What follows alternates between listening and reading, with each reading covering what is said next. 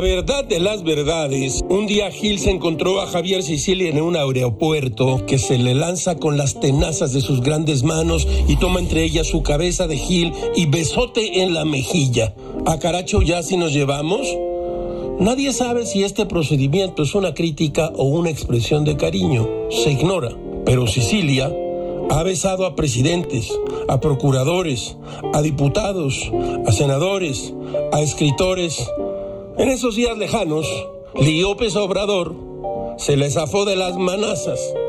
En Macuspana no nos besamos así. Y nada de besote. Según el presidente, Sicilia lo ha comparado con Hitler. Una gran exageración termina por neutralizar cualquier crítica. ¿Hitler? Al parecer el sombrero le nubla las ideas a Sicilia, la faltriquera. Sicilia canta en las mañanas el eterno éxito de Consuelito, bésame, bésame mucho, como si fuera esta noche la última vez. Dice Sicilia, nada sin embargo es más excitante para este fanático del poder que ver encarnado un fragmento de esa masa en la inmensidad del zócalo capitalino. No exageremos la inmensidad del zócalo, Javier, por Dios. ¿Qué nos está pasando, Laureano? Tranquilos. Es más fácil criticar seriamente que incendiar la pradera de nuestro corazón desesperado. O sea, no diga tonterías.